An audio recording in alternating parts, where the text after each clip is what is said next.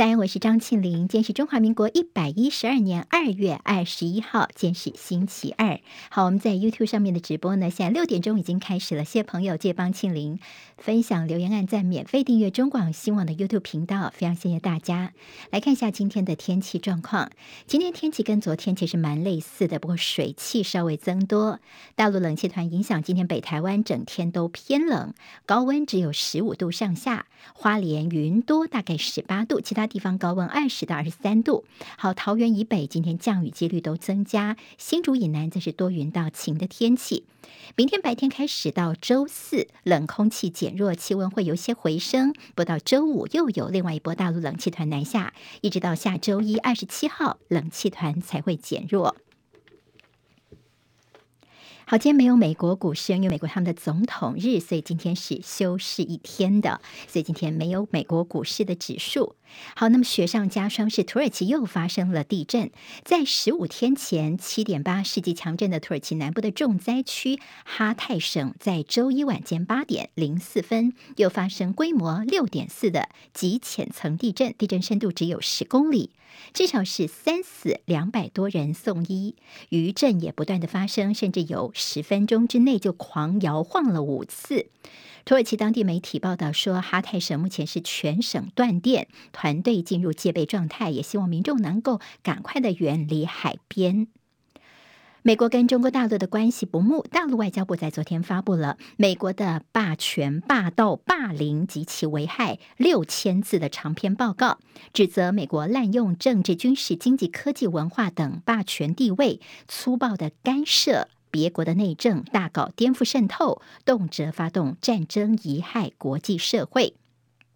由于台海日趋紧张，所以美国前副总统高尔共同创设的世代投资管理公司，上季他们出清了全部台积电的 ADR，将近三十二点七万股的持股，换算价值大约是两千两百四十万美元。乌克兰总统泽伦斯基接受德国媒体专访，他警告，如果中国支持俄罗斯，可能会爆发第三次世界大战。由于担忧今日乌克兰，明日东亚，日本首相岸田文雄在昨天宣布要追加金援乌克兰，大约五十五亿美元。好，接下来我们进行十分钟早报新闻。十分钟时间，快速了解台湾今天的日报重点。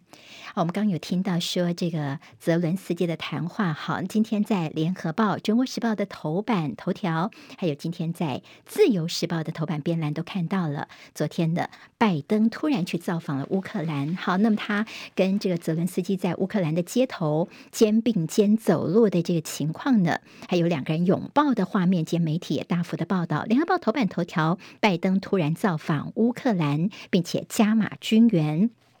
拜登到乌克兰大概造访了五个多小时的时间，他呢是在乌俄战争的即将满周年前夕抵达的。好，二月二十四号就是战争满周年了。呃，拜登此行其行程非常的保密，之前大家只知道说他这个礼拜要到波兰。之前呢，白宫官员一旦的否认说，啊，没有没有，我们没打算去乌克兰，而且甚至呢，白宫还一度发布了一份二十号拜登的所谓在华府的公开行程，说，哎，我们拜登二十号人在华府啊。并没有跑去欧洲哦，结果呢，在我们昨天的傍晚的时候，就传出说起拜登呢，他人已经到了乌克兰了。好，那么他是先呢飞到波兰之后，再坐了大概十个小时的火车进入了乌克兰，那么见到了泽伦斯基，但泽伦斯基也非常的高兴，觉得拜登这样的举动也代表他们相挺乌克兰，并且呢，在拜登也宣布要援助五亿美元，五亿美元呢。大概是台币一百五十二亿元这样的援助。好，拜登的到达乌克兰，它的重要意义，它是乌俄战争开打以来，拜登的第一次访问乌克兰。好，在过去其拜登曾经六次到过乌克兰，不过那个时候他的身份副副总统，而这次也是在战争之后，他第一次以美国总统的身份抵达了这乌克兰当地。好，那么他说呢，在这五亿美元的援助方案将会包括标枪、飞弹等反装甲武器，还有流。榴弹炮等更多的军事装备。不过，看到拜登这次的大礼包当中，并没有乌克兰方面非常期待的 F 十六战机。之前美国也已经说了，他们不会提供 F 十六给乌克兰，所以这次的确也没有看到。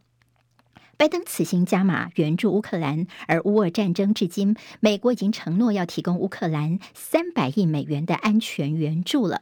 好，那么其实，在拜登要到乌克兰之前呢，他抵达乌克兰前几个小时，其实美国方面有先跟俄罗斯知会一下，告诉他们说，我们的总统现在人要到乌克兰去，哈，那么也是希望呢，俄罗斯方面先有一个心理准备。整个行程非常的保密，说着跟拜登随行的记者，甚至手机还先被这个没收啊，好，先收起来啊，要保密到底，不能够让他们来这样的一个行程，让外界来预先知道。拜登访问基辅，跟普廷别苗头，代表的是呢，明确的表示美国方面对于乌克兰的战争是打多久，他们就要挺多久。但是，其实，在现在乌克兰的这战争的一些杂音，包括有部分的这盟友是施压乌克兰方面呢，跟俄罗斯来和谈。当然，这个部分泽伦斯基是不愿意屈服的。美国的国内呢，也有一些不同的声音，有主战派、主和派。好，那么其实还有一些要要求说，拜登哦，你不能够给乌克兰这样子空白支票，等于说是无限制的授权。甚至在美国的国内，也有一些说，我们纳税人的血汗钱，你去支。援这么距离美国本土遥远的战争，所以其实是有些对于支持这个战争有反对意见的。但也有人觉得说，美国方面应该要给乌克兰更多的援助，所以就是在国内来说，拜登他其实也是处于在一个压力锅的情况下。好，为大家整理一下，接下来这段时间当中哦，可能几个我们在时间的观察重点。这个星期呢，美国将要宣布对俄罗斯新一波的制裁。另外呢，在呃今天来说呢。拜登他在离开了乌克兰之后呢，他其人就到了华沙，到波兰这边，跟波兰总统来会晤，会讨论支持乌克兰并且加强北约的威慑的一些努力哦。另外，他也会跟多名的北约成员国的领袖会面，并且就乌俄战争的一周年发表演说，这是在。拜登这边的动作，好，今天是二十一号。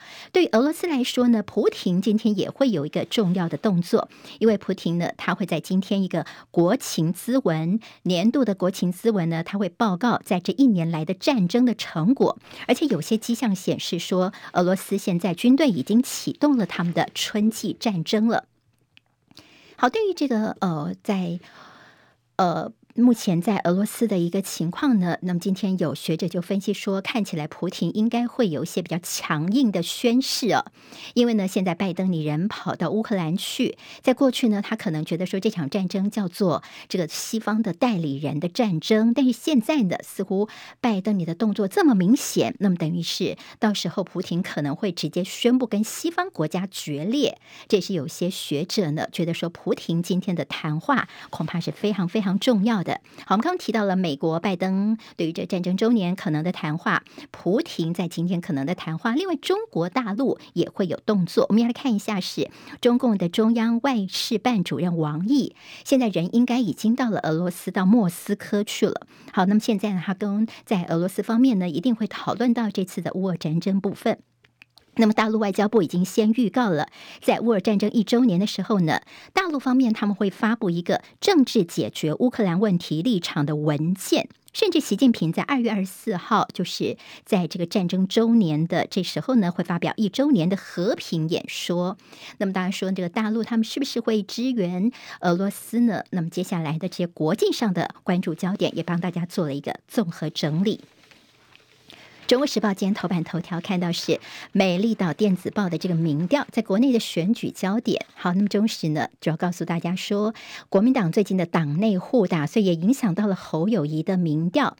如果是一对一，就是侯友谊对赖清德的两个人的对打的话呢，侯友谊还是有领先，赖清德是胜出的。不过其实他领先的幅度是在缩小当中。但是如果加入了柯文哲这个变数，萨卡都的情况之下呢，那么国民党方面呢，不管是派谁。出来都没有办法赢赖清德。好，那么如果是萨卡多，那么也就是说，即便是侯友谊也只能够拿到第二。那么如果国民党派出的是这个什么郭台铭啦、朱立伦的话呢，甚至还掉到第三呢。那么意思就是说，侯友谊现在其实他的这个民调呢，最近也受到了一些影响。好，蓝营呢，当然也最怕的是萨卡都的情况，所以像是呃吴子嘉就是美丽岛电子报的这董事长呢，就特别说，嗯，这柯文哲他因为他没有组织，即便是出马，其实他也不会当选总统，但是呢，他是成事不足败事有余，绝对有能力扯后腿。也就是现在国民党主席朱立伦，你要用智慧呀、啊，怎么样呢？像蓝白合或者是非绿大团结，才有在二零二四下架民进党的机会。在民进党现在的动作，中常会在明天呢，他们会讨论的就是可能二零二四总统啊、立委的提名的期程。如果顺利通过的话，大概在六月份，大概他们就可以确定名单是谁了。这国民党方面似乎呢，现在还在慢慢的等哦。现在在三月四号南投立委补选之后再说。周时谈到说，最强的母鸡现在已经定案了，侯友谊应该以大局为重。自由时报今天大做的是议员掀起落跑潮，蓝营担心会牵累到侯友谊还有蒋万安。好，党内情势不明那，侯友谊现在是观望出场的时机。王金平之前不是跟郭台铭一起出来吗？那么王金平呢，他昨天在一个活动当中他说：“现在最强，以后就一定是最强的吗？”对郭台铭重回国民党的事情，他说：“应该国民党要欢迎郭台铭回来，要公正的遴选来推出最。”最有实力跟声望的人选，对国民党来说，最近这两天有个所谓的大局条款，好，那么就是所谓的现任优先的保障，现任优先的这个大局条款。好，我们看到了徐巧芯他前一天的上节目的哽咽，昨天他甚至还落泪了。主要是他昨天在一个节目当中呢，这个资深媒体人陈辉文就说：“你看国民党现在这么的蛮憨哦，等于说你这样的战将他不要的话，我觉得你是不是要考虑退党？”那么徐巧芯呢？讲到了伤心的地方，他就说不想哦，他不想。那么讲了六次，他说我没有想要退出国民党。那他说很喜欢这样一个打拼的感觉。那么当然，对于所谓的大局条款，所谓现任优先的说法，国民党的主席朱立伦昨天特别提到说，哎，这是无谓的放话啊，叫大家这个是。呃，谣言止于智者。好，那么这是现在呃国民党方面的所谓的内部里面的这位小鸡呀、所谓的世代交替的一些后续的看法。但昨天国民党有个记者会，就是夏立言副主席报告这次到大陆他们的一些观察啊。那么特别有提到说呢，到大陆交流。之后呢，那么他们的统一的一个感受就是，大陆方面其实他们也并不想打仗。好，这个标题呢，今天在中时跟联合做到版头的位置。就大陆方面其实也是希望和平，并不希望能够呃兵戎相见的。而在这个陆委会方面说，这个大陆方面哦，我们不应该呼应中共的定义的九二共识。那么提醒的就是国民党在这个两岸政策立场方面呢，应该要牢牢抓住的。普发现金特别条例，立法院在今天将要表决。好，跟大家接下来这六千块钱什么时候能够入袋有关的提成。今天在中时的头版当中有吴东亮哦，这八大工商团体，他们对于能源的问题还是忧心忡忡。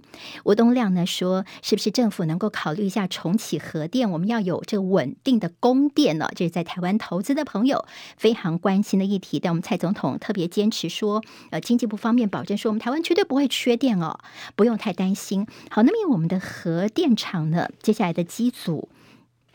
可能就开始要这个退役了。那么现在接下来我们的发电成本呢？因为加上乌俄战争的关系，全球通膨持续，其实我们的燃料成本都是大幅增加的。那么接下来三月份会有电价的一个调整会议，四月电价一定会调涨吗？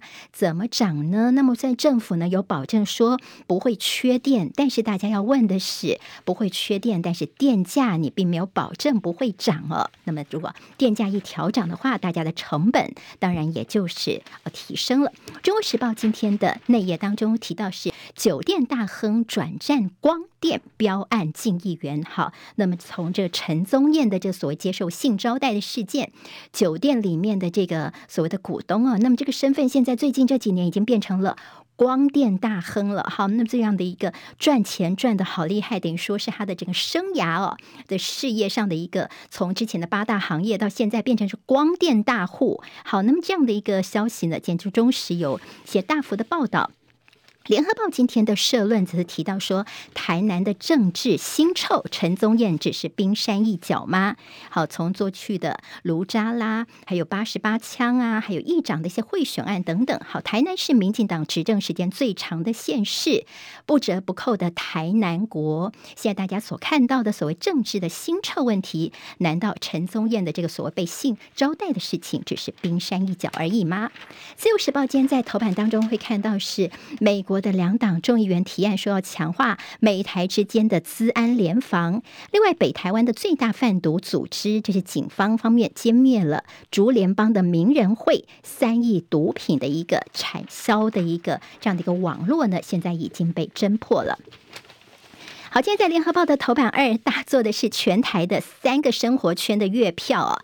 好，那么这个头版当中的这个表格我推荐一下，去帮大家看一下北中南。好，大家呢其实省钱省多少呢？